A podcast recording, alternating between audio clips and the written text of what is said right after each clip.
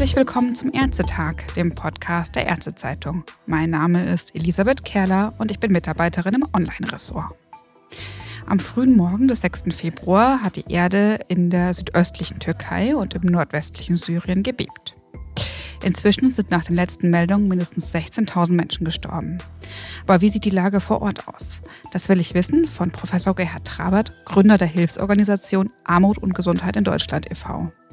Sie unterstützt in Syrien bereits seit Jahren Ärzte dabei, die Versorgung aufrechtzuerhalten. Zwei der Ärzte arbeiten in den vom Erdbeben betroffenen Städten Kobane und Idlib. Ich grüße Sie, Professor Gerhard Trabert. Guten Morgen. Die Lage in Nordwestsyrien war ja schon vor dem Erdbeben schwierig. Nach den Dürren 2021 sind Wasser und Lebensmittel knapp. Es fallen Bomben, gerade im Nordwesten des Landes. Und letzten Herbst ist auch die Cholera ausgebrochen. Nun das Erdbeben. Wenn wir zuerst auf Idlib schauen, es ist besonders schwierig, Hilfe hinzubringen.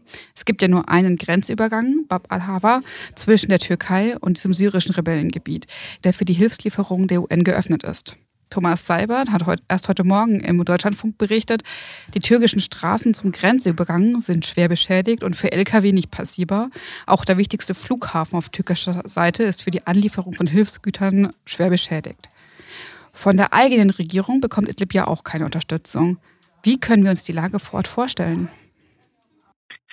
Ja, das ist äh, wirklich dramatisch. Ich habe heute Morgen noch mit Dr. Kador, das ist unser Arzt im Akrabat Krankenhaus in Idlib, sprechen können. Er hat mir auch Videos geschickt über die Situation es ist halt unheimlich viel äh, zerstört. Zum Glück ist das Krankenhaus noch intakt und er ist ständig am Operieren. Denn man muss eben auch das immer wieder realisieren, gerade aus medizinischer Seite. Ich habe das ja selbst in Haiti nach dem Erdbeben dort unmittelbar erlebt, als ich vor Ort war dass es natürlich unheimlich viele Menschen äh, mit Verletzungen gibt, mit Knochenbrüchen, mit großen Weichteilverletzungen und die müssen versorgt werden. Gerade die großen Verletzungen, ja, großflächig da konnten wir Herrn Kador schon vor Jahren ein, ein Dermatom zur Verfügung stellen, das jetzt im Einsatz ist, um hier helfen zu können. Aber auch die Frakturen müssen ja mit häufig mit dem System Fixateur extern behandelt werden, weil man schnell operieren muss, weil man schnell entsprechend stabilisieren muss. Aber da braucht es natürlich ein Equipment, ja, und das geht dann auch zu Ende denn es ist momentan wirklich nicht möglich, irgendetwas in die Region zu bringen. Das ist einmal die Türkei, Erdogan, der gerade auch gegenüber den Kurden ja eine absolut äh, völkerrechtswidrige Politik betreibt. Und auf der anderen Seite ist es Assad, der als offizieller Gesprächspartner dient für die WHO, für Hilfsorganisationen und diese Hilfe aber nicht in diese Regionen äh, weitergibt. Also er hat mir vorhin eine Sprachnachricht geschickt, in dem einfach zu spüren ist, seine Erschöpfung, dass er froh ist, es überlebt zu haben, dass sie ständig operieren und dass er sagt, betet für uns, helft uns. Wir brauchen dringend medizinisches Versorgungsmaterial, aber er sagt auch, es ist kalt. Ja, wir brauchen Decken, Zelte, wir brauchen auch äh, sauberes Trinkwasser. Wir brauchen Nahrung. Es ist wirklich gerade in Idlib eine Katastrophe. Welche Formen der Hilfe sind unter den Bedingungen dann noch möglich?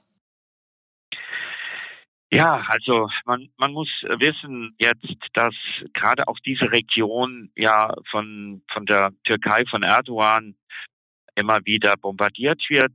Noch mehr die Region im Norden Syriens, noch mehr im Norden. Auch nach dem Erdbeben gingen diese äh, Bombenangriffe weiter von türkischer Seite.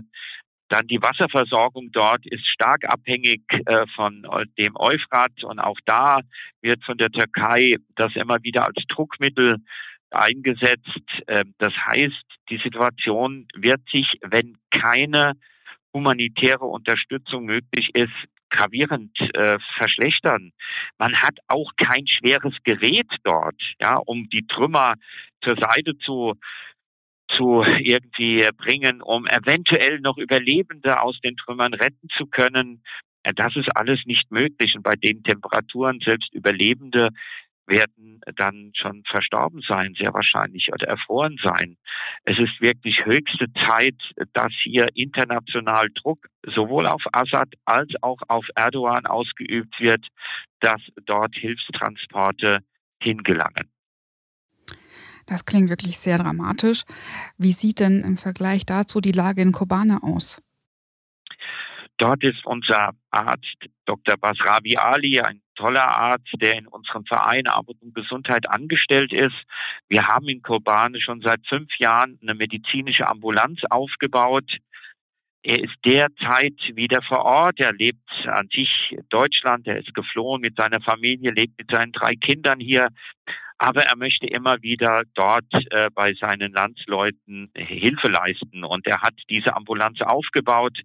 Er hat mir sofort Bilder geschickt, dass auch in Kobane Häuser eingestürzt sind, Menschen verletzt sind, äh, auch gestorben sind, dass die Menschen im Freien übernachten in ihren Autos oder in Notunterkünften, weil sie Angst haben durch die Nachbeben. Er hat mir auch von den Nachbeben berichtet und das, das muss man sich auch, also das kann man schwer in Worte fassen. Ich habe das auch in der in Haiti ja selbst erleben müssen, wenn, wenn der Boden einfach vibriert, wackelt.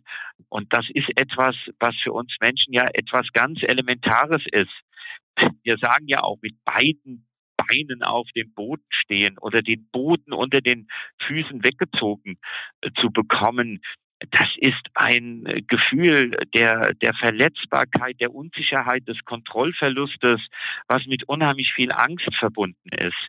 Aber in Kobane ist die Situation jetzt nicht so gravierend wie in Idlib, aber wir haben ein anderes Problem in Nordsyrien, auch in der Afrin-Region. Ich hatte es schon angedeutet, dass selbst nach dem Erdbeben das hat die Gesellschaft für bedrohte Völker gestern veröffentlicht, Erdogan weiter äh, Bombenangriffe startet. Ja, also das ist so unglaublich, selbst äh, so betroffen zu sein in der Türkei also zu wissen, was bedeutet es, unter so einem Erdbeben zu leiden und dann diese Situation auch noch auszunutzen und dort eben auch noch weiter zu bombardieren.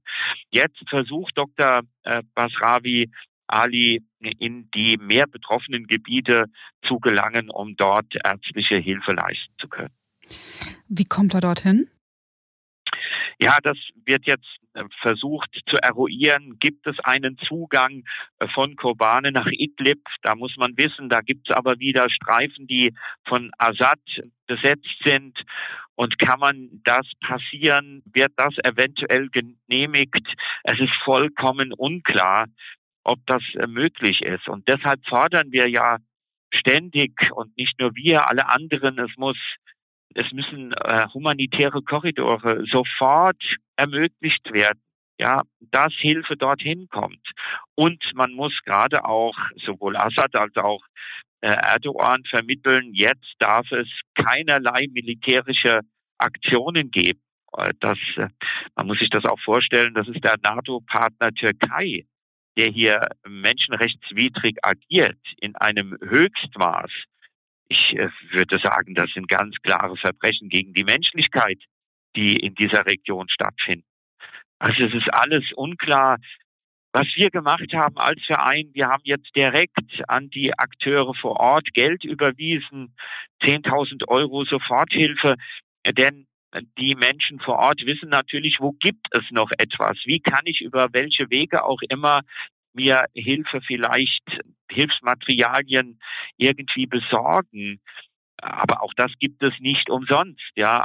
Mhm. Deshalb ist momentan unsere Form der Unterstützung, Öffentlichkeitsarbeit zu machen, immer wieder diesen Korridor zu fordern und den Organisationen, zum Beispiel auch dem kurdischen Halbmond, finanzielle Unterstützung zukommen zu lassen.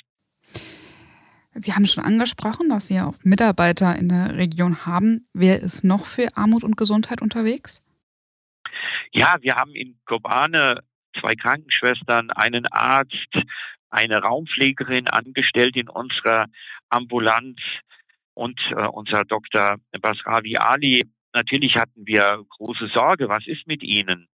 Und er hat uns dann ein Bild geschickt, einen Tag nach dem Erdbeben, wo das ganze Team zusammensitzt und die Sprechstunde wieder eröffnet hat äh, für die Patienten. Und da waren wir natürlich sehr erleichtert, auch als er uns geschrieben hat. Aber natürlich sind unsere Gedanken ständig bei ihm und äh, den Menschen generell und natürlich auch Dr. Kador in Idlib, ja, der jetzt so im Fokus dieser Katastrophe steht und man muss sich vorstellen, was all die Ärzte und die Menschen dort die ganze Zeit schon erleben mussten. Den, ja, den Bürgerkrieg, dann den Kampf gegen den IS, jetzt die Bombardierungen durch die Türkei und diese völkerrechtswidrige Übergriffe durch die Türkei. Und jetzt kommt auch noch das Erdbeben. Ja, man muss sich auch mal vergegenwärtigen, was bedeutet das zum Beispiel auch für die Kinder an Traumatisierung. Das ist alles unvorstellbar. Würden, also unter, unter welchen Bedingungen kann diese Sprechstunde stattfinden? Es sind ja Häuser eingefallen. Wie ist es mit Räumlichkeiten und der Versorgung? Ja, in, in Kobane scheint das noch zu funktionieren.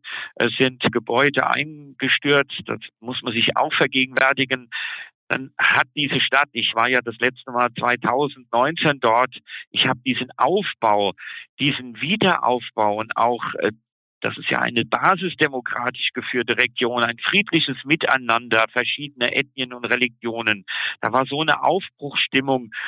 Und dann kamen jetzt äh, die Übergriffe durch die Türkei, jetzt das Erdbeben. Natürlich ist jetzt schon wieder von der neu geschaffenen Infrastruktur vieles zerstört. Aber äh, die Ambulanz, unsere Ambulanz kann momentan arbeiten. Äh, dort ist nichts äh, zerstört. Auch der Kollege Kador im Akrabat Krankenhaus in Idlib kann momentan in diesem Krankenhaus noch operieren. Da sind wir auch sehr froh drum. Aber es, es braucht zusätzliche Hilfe, ja. Unbedingt dringend. Sicher.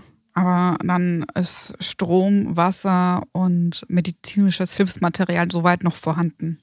Verstehe ich richtig? Hm, ja, das zum Teil. Es fehlt natürlich. Natürlich ist jetzt auch wieder die Frage, wir haben uns äh, schon vorher engagiert, dass Generatoren angeschafft werden, weil eine äh, normale Stromversorgung gibt es häufig nicht oder die wird immer wieder unterbrochen. Also auch da wird uns berichtet, dass das schwierig ist, gerade in der Idlib-Region. Medikamente fehlen, medizinisches Equipment wird jetzt ja immer rarer gerade was ich vorhin angedeutet habe, um Operationen, Wundversorgungen durchzuführen. Also man ist da jetzt sehr schnell am Limit, weil schon zuvor war die Situation ja prekär. Und jetzt wird das durch diese vielen Opfer, Verletzten, wird das ja alles noch äh, dramatisch äh, verschärft. Ja, also da jederzeit äh, können die Materialien zu Ende gehen.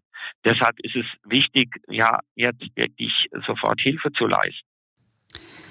Überlegen die Mitarbeiter von Armut und Gesundheit dort jetzt auch, naja, nach Deutschland zu kommen?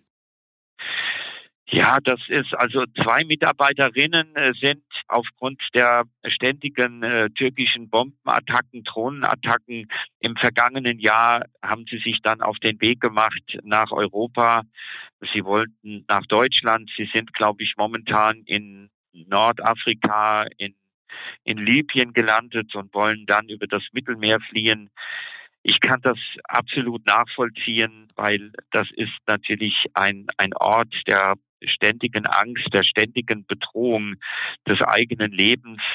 Und ich habe höchsten Respekt vor all den Menschen, auch gerade vor unserem Arzt, der immer wieder in diese Krisenregion fährt, vor allen Menschen, die dort bleiben, die dort äh, die ja, die Kranken, die verletzten Menschen versorgen und eben nicht fliehen. Aber ich kann absolut nachvollziehen, das dass man aus dieser Krisenregion weg möchte.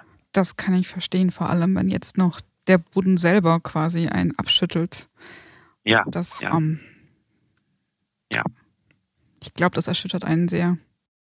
Ja, das, das macht natürlich hier betroffen, weil man ja auch Bezüge hat. Ich war mehrfach in, in Kobane. Ich kenne sehr viele Menschen dort. Ich weiß um deren tiefe demokratisches Bewusstsein um, um, um diesen Aufbau und immer wieder diese Rückschläge und auch immer wieder Tote, Verletzte, die zu beklagen sind. Ich weiß um Dr. Kador, um sein Engagement, der sagt, ich bleibe hier, das ist meine Heimat, ich helfe meinen Landsleuten hier. Wenn, wenn ich gehe, dann, dann was, was sollen die Menschen hier, äh, wie werden sie noch versorgt? Ich finde das, ja, es, es wird immer so negativ auch bei uns noch über geflüchtete Menschen berichtet. Äh, man vergisst, was diese Menschen alles erlitten haben und man vergisst, wie so viele doch weiterhin sich engagieren für, für ihre Mitmenschen dort. Und äh, das, das muss eben auch mal betont werden. Wie oft fahren Sie hin? Also ich bin von 2017 bis 2019, ich glaube insgesamt siebenmal vor Ort gewesen, jedes Jahr. Dann haben aber unsere kurdischen Freunde mir gesagt, äh, das ist zu gefährlich, ja. Die mhm. türkischen Militärattacken, die Drohnenangriffe, bleibt zu Hause. Ich habe jetzt wieder gefragt, gibt es denn jetzt eine Möglichkeit zu kommen? Wir stehen in den Startlöchern, wenn es da eine Möglichkeit gibt, aber man hat mir immer wieder vermittelt, nee, wir können die Verantwortung dann auch für dich nicht übernehmen. Und das hilft uns dann nicht, äh, wenn, wenn dir auch noch was passiert. Aber das ist, das ist schon schwierig, einfach dann so etwas zu akzeptieren, das zerreißt einem schon ein Stück weg auch das Herz in der Brust, ja, äh, immer wieder mit ansehen zu müssen, wie ungerecht, wie menschenverachtend hier agiert wird und was die Menschen dort alles erleiden müssen. Ja, vor allem ja auch dann zu sehen, ähm, Orte, die man kennt, die zerrüttet werden. Das ja. stelle ich mir sehr hart vor. Welche weiteren. Ja, ja ich wollte sagen, ich gebe Ihnen vollkommen recht. Das ist natürlich dann ein persönlicher Bezug. Das ist nichts Anonymes, ja, sondern man, ich, ich war auf, auf den Gräbern der vielen kurdischen Soldaten, die gegen den IS gekämpft haben. Ich habe mit so viel betroffenen Menschen gesprochen und äh, spüre deren Melancholie, deren Trauer. Und jetzt geht das einfach so weiter. Und äh, ja, das das ist schon schwierig. Das nimmt man auch in den Schlaf mit und, und träumt von der Situation dieser Menschen. Nun sind Sie ja mehr oder weniger hier in Deutschland gebunden, insofern, dass Sie nicht rüberfliegen können. Welche weiteren Pläne hat denn Armut und Gesundheit, um jetzt nach dem Erdbeben Hilfe zu leisten? Ja, wir, wir äh, sammeln Gelder, wir bitten um Unterstützung. Wir haben auch viele Anfragen äh, bezüglich Sachspenden, aber da sagen wir momentan, das können wir nicht garantieren, dass es eben da hingeliefert werden kann. Deshalb ist momentan, gibt es zwei Stränge, die wir äh, versuchen zu realisieren. Das ist einmal Gelder zu bekommen und die Gelder dorthin fließen zu lassen, wo wir wissen, dass sie auch dann bei den Betroffenen ankommen. Und da haben wir gute Beziehungen zum kurdischen Halbmond oder eben auch zur, zur Kommune in Kobane und auch zu Dr. Kador in Idlib. Und das andere ist eben diese Form der Öffentlichkeitsarbeit, immer wieder zu sagen, hier, es muss möglich sein, einen humanitären Korridor in diese Gebiete zu installieren. Dort muss die Hilfe hinkommen und besonders die schwer verletzten Menschen müssen dort auch wieder rauskommen, weil viele werden dort nicht versorgt werden können, gerade was Idlib angeht. Es muss ein absolutes ja, Waffenstillstand geben. Es darf keine militärischen äh, Übergriffe geben. Und man muss eben dann auch, was Stromversorgung und Wasserversorgung angeht, hier diese Region unterstützen. Ja, das ähm, kann ich mir sehr hart vorstellen, gerade wenn man vorher ja schon auf Generatoren gesetzt hat, um das Krankenhaus weiter versorgen zu können, wie Sie vorhin ja gesagt haben. Und dann ja dass man Genehmigungen braucht, um von Kobane bis nach Idlib zu kommen. Das ist so, es sind Häuser umgefallen. Ja. ja. Und also, also äh, vieles versteht man nicht mehr in diesen Zeiten, ja, an, ja. an Unmenschlichkeit. Ja, äh, also dass Ideologien, Religionen, Fanatismus, Macht, Imperialismus, dass das alles so im Fokus steht und äh, man hat manchmal den Eindruck, dass immer mehr ja, Humanität, Zwischenmenschlichkeit verloren geht. Aber das stimmt eben auch nicht, weil es viele Beispiele gibt von mutigen Menschen, Frauen, Männern, die sich dem äh, widersetzen. Und Eins ist mir auch noch wichtig. Ja, jetzt äh, ist der Fokus natürlich auf sofortige Hilfe.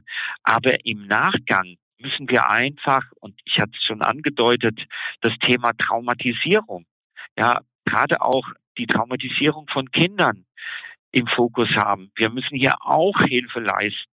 Wir müssen die Menschen auch da, was was Versorgung, was Traumatherapie angeht, unterstützen. Und da braucht es eben auch die Möglichkeit, dass Kompetenz hier oder in anderen Regionen dorthin kann um die Akteure vor Ort zu unterstützen. Also das ist zukünftig auch eine ganz große Herausforderung, die ganzen traumatisierten Menschen dort. Reisen dann auch äh, Mitarbeiter aus Deutschland von Armut und Gesundheit zum Beispiel nach Syrien? Ich meine, wenn es ja gerade um traumatisierte Kinder geht, dann braucht es ja Jugendpsychologen, Jugendpsychiater. Also äh, wir haben diese Kompetenz nicht, aber ich mhm. weiß exemplarisch von der Initiative aus Hanau, dass dort sehr kompetente Akteure sind, Traumatherapeuten, äh, die auch mehrfach schon in äh, Nordsyrien waren und dort als Multiplikatoren agiert haben, um die Akteure dort zu schulen, was im Hinsicht auf eine äh, Traumaarbeit mit den Erwachsenen und besonders mit den äh, Kindern notwendig ist. Mir fällt der Name exakt jetzt nicht äh, ein, aber es ist eine Institution aus Hanau, mhm. die dort ganz tolle Arbeit geleistet hat in der Vergangenheit. Für die ist es auch schwierig, jetzt wieder durch diese Bedrohung, durch die türkische Armee dorthin zu reisen. Die Zusammenarbeit zwischen den Organisationen und Institutionen ist da ja auch besonders wichtig. Nun, abgesehen von Spenden, welche Form von Unterstützung wünschen Sie sich dann? Ja, ich, ich wünsche mir wirklich, äh, dass hier darüber ja, diskutiert wird, dass der Druck auch auf die deutsche Politik, auf die Bundesregierung erhöht wird, äh, dass man hier gerade was den NATO-Partner Türkei angeht, klar ja, macht, äh, das ist nicht zu akzeptieren, dass ihr jetzt noch Erdbebengebiete äh, bombardiert und es ist nicht zu akzeptieren, dass ihr dort die Hilfe nicht durch die Türkei ermöglicht. Kobane ist direkt an der türkischen Grenze. Ja, aber die Türkei hat einen, ich weiß nicht wie viel, ich glaube über 1000 Kilometer langen Mauerwall dorthin gestellt als Grenzwall. Und es ist immer noch nicht möglich, diese direkte Hilfe über die Türkei in diese Region zu bringen. Und da bitte ich alle, ja, äh, durch Petitionen, durch öffentliche Diskussionen, durch Demonstrationen gerade hier Druck auszuüben, dass dies möglich ist, um die Menschen in Nordsyrien, und ich betone es nochmal, das ist eine basisdemokratische Gesellschaftsordnung, da sind keine Terroristen, was immer wieder diffamierend behauptet wird. Das sind verschiedene Religionen und Ethnien, die friedlich miteinander dort kooperieren. Wenn Sie so wollen, ist es die einzige demokratische Struktur in dieser Region und die wird immer diffamiert und und da muss einfach auf der politischen Ebene agiert werden. Und wir dürfen uns auch da von Erdogan nicht erpressen lassen, was, was äh, Flüchtlingsbewegungen angeht. Und es ist mir aber auch nochmal wichtig, ich kritisiere Erdogan, nicht die Türkei. Ja, es gibt viele Menschen in der Türkei, äh, die, die anders denken. Die Türkei ist viel bunter, demokratischer und humaner, als es Erdogan ist. Aber da muss einfach auch äh, politisch interveniert werden. Wir hören ja auch, dass kurdische Gebiete in der Türkei nicht adäquat versorgt werden. Ja, das kann doch nicht sein, dass hier bei so einem Leid äh, so agiert wird. Da muss, egal welcher ethnischen Zugehörigkeit, welcher Religion, muss Hilfe geleistet werden. Und das muss man glaube ich, auch dem Autokraten Erdogan immer wieder vermitteln. Und wie gesagt, äh, die Türkei braucht auch Unterstützung, ganz klar. Da bin ich auch dafür. Aber die Politik von Erdogan ist einfach eine schreckliche Politik. Es werden auch Journalisten zurzeit verhaftet in der Türkei, die darüber berichten, dass Erdbebengebiete in der Türkei nicht versorgt werden oder unzureichend. Wenn Journalisten darüber berichten, dann ist es momentan so, dass sie zum Teil äh, inhaftiert werden in der Türkei. Das hat alles nichts mehr mit einer Demokratie zu tun. Vielen Dank, Professor Gerhard Rabert und allen, die zuhören. Danke für Ihr Interesse.